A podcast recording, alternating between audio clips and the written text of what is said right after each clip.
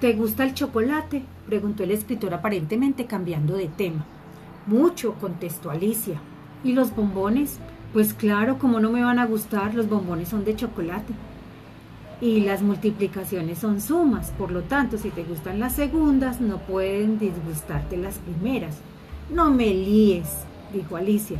Reconozco que, que no sé casi nada de mates, ni ganas pero puedo distinguir entre una suma y una multiplicación. Vamos a ver qué significa 3 por 4. La tabla del 3 me la sé 3 por 4 igual 12.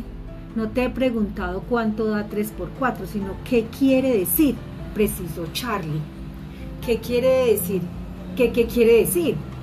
Buena pregunta. Tal vez esa que acabas de hacerme sea la pregunta básica de la filosofía, o al menos de la epistemología, dijo Charlie. Me estás liando cada vez más, aseguró Alicia.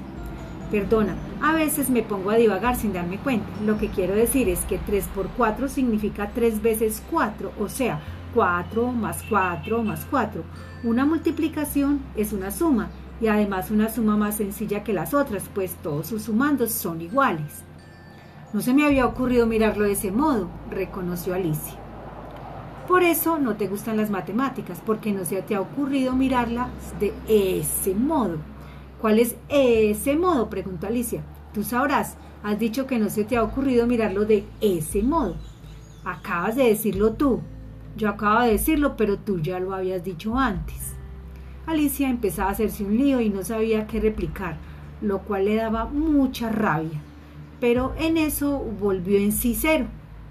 Al ver los números escritos en su anverso a punto estuvo de desmayarse de nuevo. Estoy perdido, exclamó. Tengo la tripa llena de números, ya no seré el cero y la reina me degradará. No te preocupes, que yo también tengo mi arma aniquiladora, lo tranquilizó Charlie. Tras rebuscar en sus bolsillos, sacó una goma y empezó a borrar todas las cifras y las líneas de la superficie del hombre naipe. Al cabo de unos minutos, Cero se levantó, se sacudió nerviosamente las partículas de goma y a continuación examinó con aprensión su blanco anverso.